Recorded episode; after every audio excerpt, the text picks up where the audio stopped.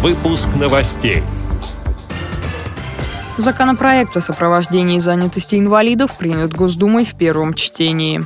В КСРК ВОЗ пройдет концерт известных артистов из Адыгеи. Очередной спортивный вечер состоялся в прямом эфире «Радио ВОЗ». Далее об этом подробнее в студии Дарьи Ефремова. Здравствуйте. Госдума приняла в первом чтении законопроект, согласно которому органы службы занятости населения должны будут способствовать трудоустройству инвалидов и оказывать им всестороннюю поддержку на рабочем месте. Данные о желании гражданина трудоустроиться будут передаваться из учреждений медико-социальной экспертизы службам занятости. Представляя законопроект, заместитель председателя Комитета Госдумы по труду, социальной политике и делам ветеранов Михаил Терентьев подчеркнул, что службы занятости должны помогать людям с инвалидностью адаптироваться на рабочем месте, оказывать помощь в поиске оптимального маршрута передвижения.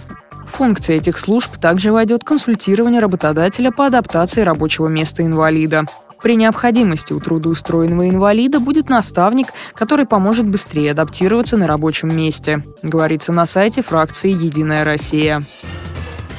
Народный хор «Русская песня» Адыгейской региональной организации ВОЗ сегодня выступит в Москве на завершающем этапе конкурса Всероссийского хорового фестиваля.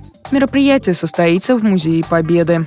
Чтобы попасть в финал конкурса, артисты из Адыгеи успешно прошли два отборочных тура. В заключении грандиозного выступления в столице пройдет гала-концерт сводного хора финалистов совместно с Центральным военным оркестром Министерства обороны. А уже завтра хор «Русская песня» выступит в культурно-спортивном реабилитационном комплексе ВОЗ, где представит концертную программу под названием «Вселенная по имени Русь». На радио ВОЗ вчера вечером состоялась прямая трансляция матча московского ЦСКА с лиссабонской командой Бенфика с тифлокомментарием. Встреча проходила в рамках пятого тура группового этапа Лиги чемпионов. На этот раз тифлокомментирование было организовано непосредственно со стадиона. Комментатор, в качестве которого выступил ведущий радио Спорт ФМ Николай Чегорский, в момент матча находился в комментаторской кабине на веб-арене. Его репортаж был доступен одновременно как болельщикам на стадионе через специальное устройство, так и нашим слушателям.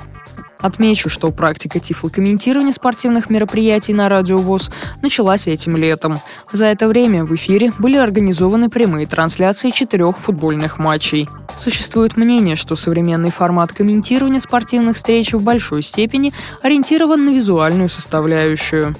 Идея тифлокомментирования заключается в том, чтобы возродить классическую школу радиорепортажа. Это также позволит создать картину происходящего на поле незрячим и слабовидящим людям. Эти и другие новости вы можете найти на сайте Радио ВОЗ. Мы будем рады рассказать о событиях в вашем регионе. Пишите нам по адресу новости собака ру. Всего доброго и до встречи.